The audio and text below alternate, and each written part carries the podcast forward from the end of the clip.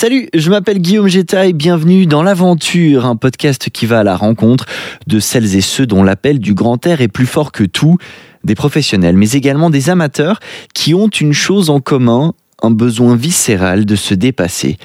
Pour ce onzième épisode, je vous emmène aux quatre coins du monde avec euh, Jérôme Duc. Ce jeune roman qui travaille dans le milieu du marketing a un jour décidé de tout plaquer pour partir vivre une gigantesque aventure un tour du monde sac à dos.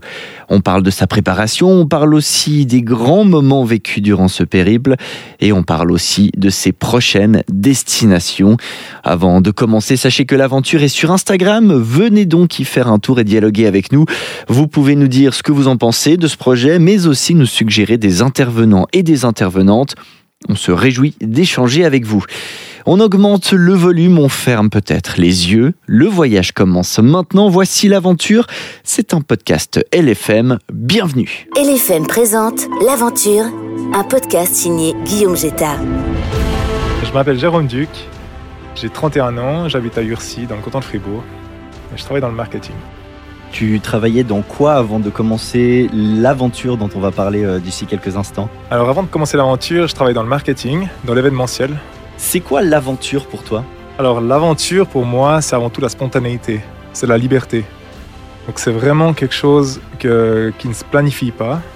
Et puis vraiment on se laisse aller, on se laisse porter par le vent, comme si, enfin, si je peux dire ça comme ça.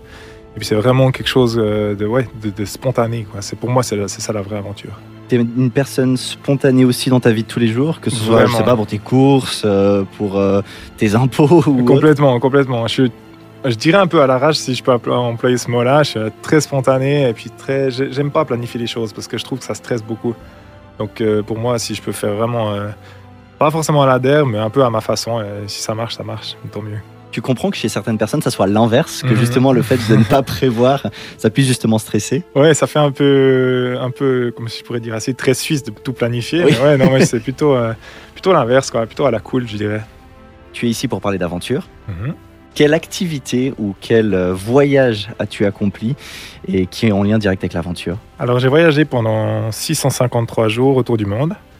J'ai fait 28 pays sur 5 continents en tout. Donc ça- sac au dos, un petit sac de 9 kilos, en solo. Et voilà, c'est ça l'aventure. On parle de spontanéité, mais partir euh, pour une période aussi longue, comment est-ce que justement il y a une préparation, quelque chose?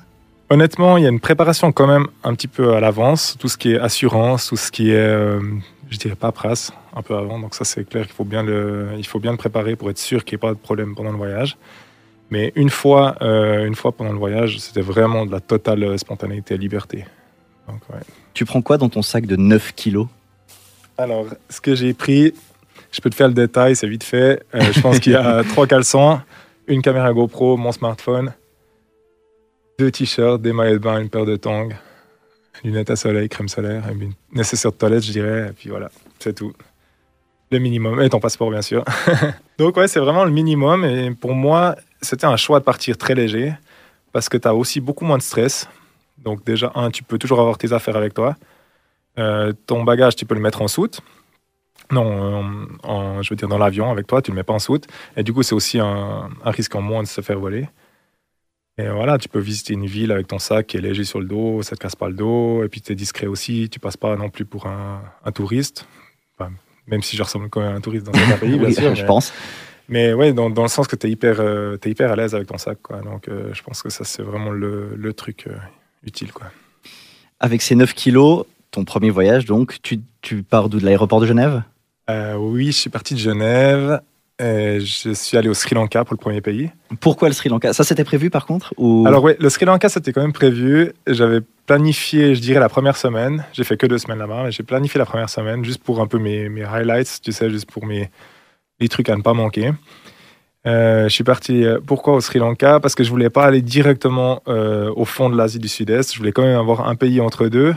Donc il y avait soit l'Inde, soit le Sri Lanka. Je me suis dit que c'est un peu une bonne étape pour faire comme un premier pays test, en fait. Tu vois, donc c'est quand même un pays assez, assez pauvre. Donc c'était aussi pour voir, pour moi, si je peux me permettre d'être à l'aise dans certains pays. C'était un peu un fast test, je dirais.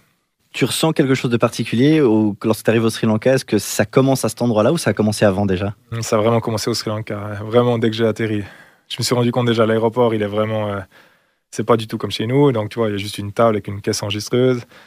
Et il fait hyper chaud, il fait humide. T'étais jamais allé là-bas. hein? Euh, non, jamais. Non, non. J'étais déjà allé en Asie, mais jamais, au- jamais au Sri Lanka.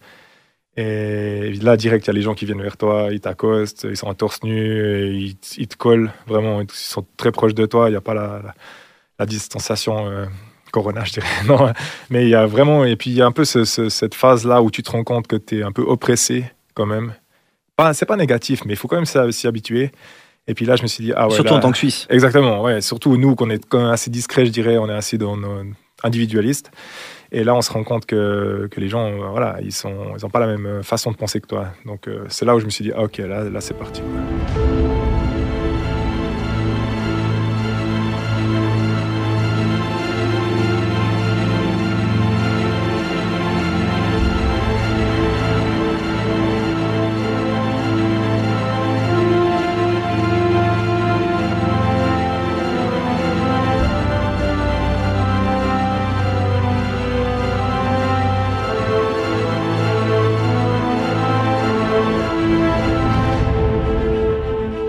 Là, t'as fait des rencontres pour commencer? Il y a quelque chose qui s'est euh, produit dans ces deux premières semaines?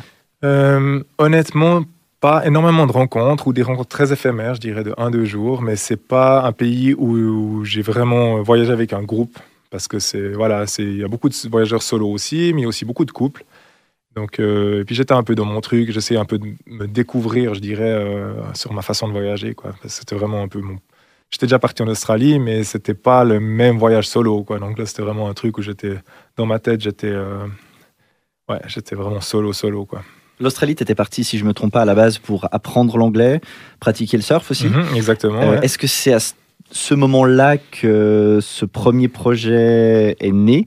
Ou est-ce que c'est venu plus tard, suite à ton retour? Alors, je pense que c'est venu un peu plus tard. Donc, j'étais parti quand j'avais 18 ans. Ah ouais, il y a, il y a quoi? Il y a 12 ans en arrière. Et bah, j'ai toujours aimé le voyage, hein, forcément. Mais euh, bah, après, je me suis dit, bon, voilà, il faut que je travaille quand même, bien sûr. Donc, je me suis posé un, quelques temps en Suisse. Puis après, je me suis rendu compte que c'était pas non plus la vie que, que je rêvais, d'avoir mon, mon petit train-train quotidien.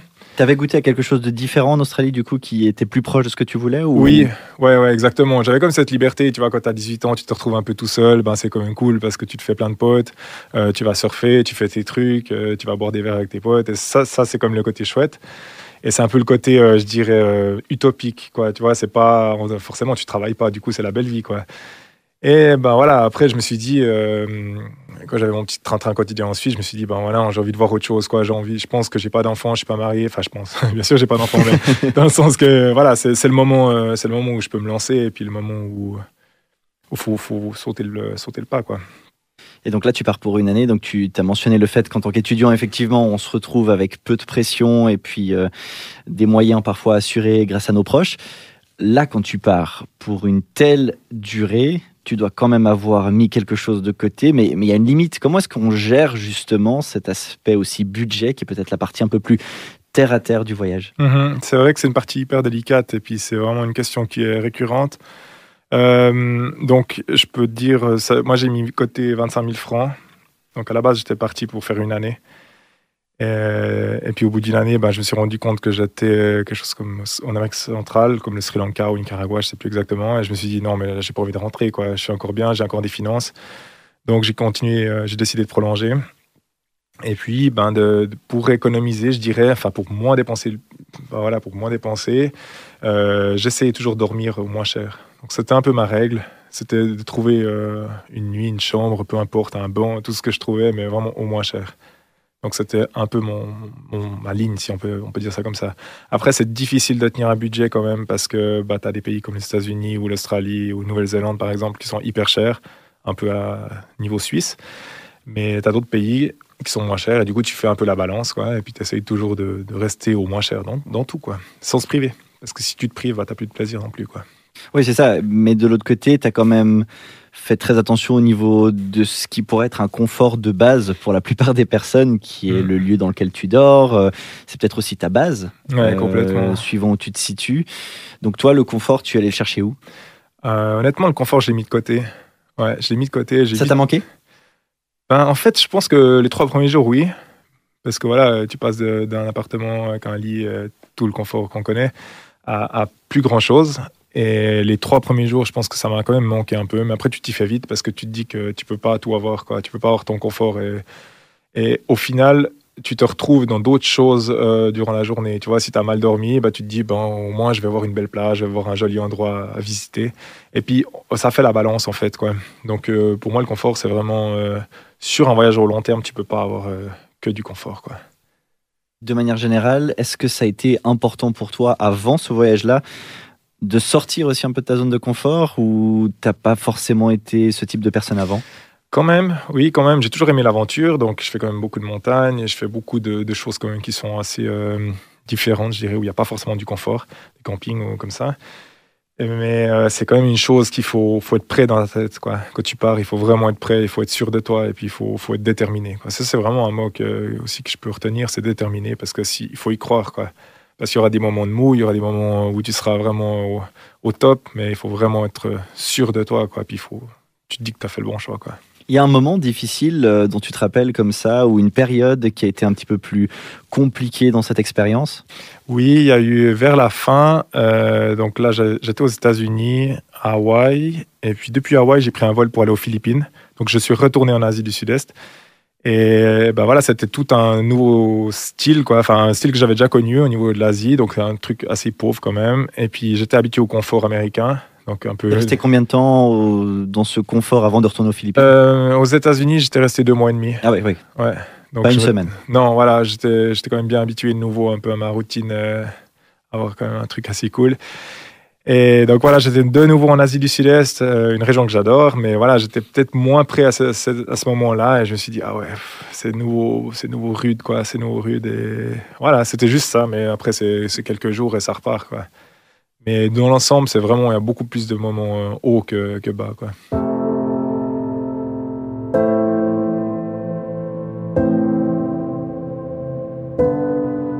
Est-ce qu'il y a un moment particulier qui te vient là à l'esprit maintenant par rapport à ce voyage? Un moment ou un pays, je pourrais te dire aussi, euh, il y a des expériences, euh, des rencontres. Quoi. c'est vraiment, on peut être dans le meilleur pays du monde. Si on est mal entouré, ben, on n'aura pas de plaisir. Et puis il y a des pays où, franchement, tu aimerais t'as pas envie de poser les pieds, mais t'es avec des gens incroyables et du coup tu te sens bien. Et je pense que ça, c'est tout dépend à quitter à quel moment. C'est ça qui, qui fera que tu auras du plaisir. Si tu devais partir là immédiatement maintenant pour un des pays que tu as déjà visité, c'est lequel? Euh, J'en ai plusieurs. Mais là, je te dirais l'Indonésie, là, tout de suite. Ouais. Pourquoi? Le show, les gens, la nourriture, le surf, euh, l'état d'esprit des gens aussi, ben, ça fait partie euh, de ce que je te disais un peu avant. Et puis c'est vraiment le, ouais, la tranquillité, l'esprit cool, quoi, l'esprit chill. Certains disent justement que l'Indonésie en ce moment, c'est très. Bon, en ce moment, un petit peu moins, on est en période de coronavirus, mais c'est très à la mode, il y a beaucoup de monde qui va, ça dénature un petit peu. Toi, l'expérience que tu en as retirée a l'air d'être plutôt, au contraire, très authentique, quelque mhm. chose qui a l'air de, de te plaire. C'est vrai, c'est vrai ce que tu dis et c'est important de le souligner parce qu'il y a beaucoup de, il y a beaucoup d'endroits où le tourisme tue un peu le, la beauté de, la beauté des lieux. Mais Bali, par exemple pour l'Indonésie, euh, ou Lombok, a su quand même garder un peu cette part euh, authentique, je dirais, si tu t'éloignes un peu des, grands villages euh, cool. Et tu fais quelques kilomètres et tu as vraiment le truc authentique qui n'est pas dénaturé par le tourisme. Mais après, c'est sûr que le tourisme, il y en a beaucoup, surtout là-bas. Après, il y a certains endroits dans le monde où tu as beaucoup de tourisme et puis tu es là, ok, mais je suis pas à ma place. Donc, tu as juste envie de, partir. voilà, donc, ce voyage, ça t'a mis justement au contact, tu, parles de, ces régions qui ont été dénaturées ou de ces endroits au contraire peut-être très sauvages. Est-ce que ça a changé ta perception du monde d'être confronté à tout ça? Oui, ça a pas mal changé au niveau de l'écologie, je dirais. Donc après, je peux pas dire que je suis écolo vu que j'ai quand même pris l'avion, bien sûr. Mais je pense au niveau du plastique, au niveau du plastique à usage unique aussi. Donc on voit dans ces pays, euh, dans ces pays pauvres euh, d'Asie du Sud-Est ou en Amérique latine, donc euh, voilà, ils fument leurs cigarettes, ils la jettent par terre, ou ils utilisent des, cornets, des sachets plastiques et les jettent par terre tout le temps, quoi, pour tout et rien. Et ça, ça m'a quand même un peu marqué aussi quand tu vas surfer et tu as du plastique partout. Au début, je crois que c'était des méduses, quoi, mais après tu te rends compte que c'est du plastique et c'est pas super agréable. Est-ce que tu as dû travailler pendant ce voyage-là? Est-ce qu'à un moment donné, tu as cherché du travail? Est-ce que la notion de travail, du coup, s'est représentée à un moment donné? Alors oui, euh, je l'ai fait plus par, euh, pour la tête, je dirais. Donc je l'ai fait au Pérou, dans, un, dans une auberge de jeunesse. Je m'occupais du bar et je mettais un peu l'ambiance. je mettais la musique et voilà, c'était un peu cool de, retrouver euh, mes, sources. Ça, c'était chouette. Et, euh, et je l'ai aussi fait aux États-Unis. J'ai fait des déménagements quelques temps avec un pote pour donner un coup de main. C'était aussi, ben voilà, c'est juste pour, pour être actif et puis pour euh, te lever quand même et puis faire quelque chose de ta journée parce que, voilà, entre guillemets, je faisais pas rien pendant le voyage, bien sûr, mais entre guillemets, des fois, tu te dis, bah, je me lève à 9h, 10h, c'est pas non plus. Euh, c'était pas ma perception du voyage. Donc voilà, pour, juste pour la tête et puis pour. euh, bien sûr, un petit peu pour l'argent, mais c'est pas non plus une nécessité, je dirais, à ce moment-là, quoi. Est-ce qu'il y a eu un moment durant ce voyage où tu t'es ennuyé, que ce soit, je sais pas, à cause euh, de changements climatiques ou euh, d'événements naturels qui te bloquent quelque part euh? Mhm. Oui, alors ennuyé, oui et non, mais j'ai eu aux Philippines, on a eu un typhon. Et là, on était quand même coincé quelques jours sur une île. Ça change de la bise de chez nous, du coup. Ouais, ouais, c'est vraiment. euh, surtout les habitations, donc tu vois, c'est des petites briques et un toit en tôle. Et là, tu te dis, ouais, si ça souffle, ben, il n'y a, il y a plus rien, quoi. Et puis toi, t'es dessous. Il y a eu ça, et sinon, j'ai eu des tremblements de terre, euh, bah, justement, à Bali et à Lombok. Donc euh, voilà, il y a eu 3000 morts à Lombok. Quatre jours avant, j'y étais, voilà, donc j'ai eu- de la chance. Mais c'est des choses qui te font quand même relativiser, et puis tu te dis, bah, on a de la chance chez nous, et puis, euh, faut même faire attention où tu es, quoi.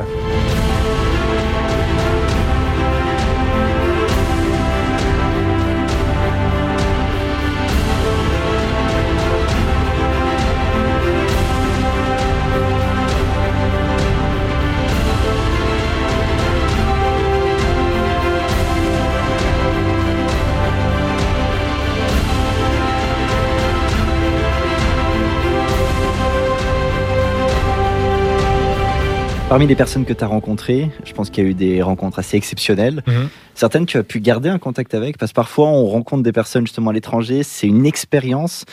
Et puis ensuite, ben, la distance fait que les, les relations évoluent, ou au contraire, il y a- comment est-ce que tu vis ça? Oui, c'est vrai que bah, j'ai rencontré quelques Suisses que je connaissais déjà de base, mais là, on s'est vraiment liés d'amitié, on continue de se voir en Suisse. Et sinon, c'est clair que tu rencontres pas mal de gens, euh, comme, comme tu l'as dit, mais c'est difficile de garder contact avec tout le monde. Mais a certains, tu as plus d'a- d'affinité, forcément, tu gardes quelques liens et tu échanges. si tu vois une jolie story ou une jolie photo qui met, bon, là, tu échanges quelques mots, mais c'est difficile quand même avec la distance. Tu, tu perds quand même ce- cet engouement que tu avais euh, avec. Quoi. Parmi les différentes cultures auxquelles tu as été exposé, est-ce qu'il y en a une particulière où tu, tu as eu vraiment beaucoup d'affinités? Ça, c'est peut-être, on revient à l'Indonésie, je sais pas. Mhm. Et une autre avec laquelle ça a été plus difficile, peut-être par rapport au code qu'on a, nous ici? Euh, alors, ben ouais, comme tu disais, l'Indonésie, ça c'est clair. Le Mexique aussi, je me, je me sentais bien. C'est quand même une ambiance assez cool, assez festive. Euh, Il y a d'autres pays qui ont été plus difficiles, mais je pense pas que c'est au niveau culturel, mais plus au niveau de la sécurité, comme le Honduras ou le Salvador, où c'est des pays qui sont très dangereux, il y a beaucoup de gangs. Et puis là, tu te sens quand même assez oppressé. Donc, tu vois, il y, a les militaires dans la rue, il y a des barbelés partout. Tu te fais contrôler à chaque fois que tu prends le bus. Et donc, c'est c'est pas une ambiance cool, quoi. C'est pas une ambiance euh, de vacances, si je peux appeler ça comme ça. Donc, mais il faut quand même le voir pour se rendre compte que c'est pas tout rose partout, mais c'est une ambiance euh, ouais, qui, fait, qui te fait quand même prendre conscience que c'est dangereux, quoi. Là, on est, on l'a déjà dit, en période de coronavirus en Suisse. Mhm. Euh, D'autres projets de voyage? Euh, oui, écoute, euh, d'ici trois semaines, je pense que je vais partir au Mexique ou aux Zanzibar. Donc, à définir encore avec les restrictions qui, qui vont être amenées. Mais forcément, une fois qu'on a pris goût au voyage, on n'a plus envie de rester euh, par ici, quoi. Est-ce que ça a changé du coup ta perception du voyage, dans le sens que dorénavant, tous tes voyages ont une autre saveur, tu cherches autre chose qu'avant, ou c'est juste dans la même lignée? Euh, je pense que je pourrais plus partir pour deux semaines, uniquement deux semaines. Tu vois, j'ai quand même besoin, je pense, au minimum trois semaines, un mois, quand même, pour vraiment me- me- m'imprégner du pays. Et j'ai envie de découvrir d'autres choses, euh, des pays qui ne sont pas forcément tendance, si je peux appeler ça comme ça, tu vois. Donc, quand même des pays un peu plus euh, qui, qui gagnent à être connus. Donc, c'est aussi, aussi ça qui est cool, quoi. Pas des pays typiques, euh, typiques touristiques, quoi, si je peux appeler ça comme ça. Mais toujours dans une optique euh, plutôt d'aller à la découverte, euh, plutôt dans le, le milieu de l'aventure, ou euh, plutôt quelque chose de, de repos? Ouais, complètement l'aventure, ouais. Je pense pas que je pourrais aller me poser deux semaines sur une plage à, à bronzer, à me reposer. Peut-être que j'en aurais besoin dans dix ans, mais pour l'instant, non, c'est vraiment quelque chose que je peux pas rester deux jours au même endroit, en fait. C'est peut-être aussi, je veux pas appeler ça un problème, mais quand je voyageais, j'arrivais jamais à me poser. Puis, du coup, c'était assez fatigant quand même, parce que tous les deux jours, tu es en train de prendre un bus ou un avion ou un, ou un bateau où tu marches. Et du coup, c'est vraiment, euh, j'avais soif de découverte, quoi. J'avais envie de découvrir le plus de choses possibles, le plus de choses différentes, en fait. T'as jamais ressenti une fatigue pendant ce moment-là? Oui, c'est de la fatigue, mais c'est de la bonne fatigue, quoi. C'est de la fatigue où t'es là, euh, c'est pas grave, quoi. J'ai vu un coucher de soleil de dingue et je dormirai demain, tu vois. Mais c'est pas, c'est pas un truc où tu te dis, oh, j'en peux plus, j'ai envie de rentrer, quoi. J'ai jamais eu l'envie de rentrer. Mais t'es rentré au bout d'un moment quand même. Ouais. Fini par revenir. Bien Et sûr. là, tu t'es retrouvé à reprendre une vie professionnelle, je suppose. Euh, comment on revient de ça? Ouais, écoute, c'est pas facile, quoi, vraiment. Euh, donc, ouais, je suis rentré, j'ai fait la surprise à ma famille et à mes amis. Je suis rentré euh, le jour de Noël. J'ai rien dit à personne. Et du coup, ben, je me suis dit, ben, je me laisse un mois quand même de, pour atterrir. Et ben, après, il y a le coronavirus qui est arrivé. Et puis, du coup, ben, grosse claque, quoi. Deuxième grosse claque, je dirais. Donc, tu as cette euphorie qui retombe. Et puis, tu as, ce corona. Et puis, travailler dans le milieu du marketing événementiel, ben, c'était les premiers, les premiers secteurs euh, fermés. Du coup, c'était pas facile. Et, mais voilà, j'ai su retomber sur mes pattes et puis essayer de, de trouver un créneau qui n'était pas trop atteint par le, par le coronavirus. Et ton objectif maintenant, c'est de poursuivre cette activité professionnelle à distance Comment est-ce que tu vois la suite, justement, euh, mêler les voyages au travail? Est-ce que c'est réalisable? Oui, c'est réalisable. Euh, dans le digital marketing, justement, la gestion des, des réseaux sociaux, ça, c'est un métier qui permet de travailler et de voyager en même temps. Et je pense que c'est un peu le, le truc que je cherchais. Euh, voilà, on appelle ça un peu digital nomade. Et c'est chouette parce que tu peux vraiment euh, te poser un, un mois à Bali ou j'en sais rien où, où tu veux, tu travailles. Et puis voilà, dès que tu rentres, euh, tu peux retrouver des nouveaux mandats. C'est un peu, c'est un peu l'objectif que j'aurai à moyen court terme. Joindre l'utile à l'agréable. Exactement, ouais. travailler sous les cocotiers. pourquoi pas, pourquoi pas, c'est plutôt un bon parasol. Est-ce qu'il y a un objet qui représente pour toi l'aventure? Euh, oui, il y a un objet, je pense que je l'ai déjà cité avant, c'est vraiment mon sac à dos. C'est ce que tu utilises le plus c'est ta maison. Donc c'est vraiment, si tu perds ça, t'as plus rien et tu te sens nu. Donc pour moi, c'était vraiment mon sac à dos, c'était ma plus grande crainte, c'était de, me faire voler ou de me faire voler quelque chose qui était à l'intérieur. Donc c'était vraiment, j'ai peu de choses, mais chaque chose euh, est essentielle à mon voyage. Moins on a, plus euh, ça a de la valeur Euh, ouais, exactement. Parce que chaque chose que tu as, bah, tu en as besoin, quoi, en fait. Tu vois. Donc, euh, c'est un peu ça. Donc, c'était vraiment très, très important pour moi. Merci beaucoup Jérôme. Merci à toi, Guillaume. Merci beaucoup d'avoir écouté l'aventure, un podcast LFM. S'il vous a plu, vous pouvez vous abonner sur votre plateforme podcast préférée, le tout pour ne rater aucun épisode. Vous y trouverez d'ailleurs euh, d'autres rencontres que j'ai eu beaucoup de plaisir à réaliser. Vous pouvez aussi nous retrouver sur Instagram, at aventure.podcast, pour dialoguer directement avec nous. Si vous aimez ce projet, partagez-le avec vos proches et n'hésitez pas à nous couvrir d'étoiles sur la plateforme de votre choix. On se retrouve bientôt pour une nouvelle rencontre. Prenez soin de vous. Salut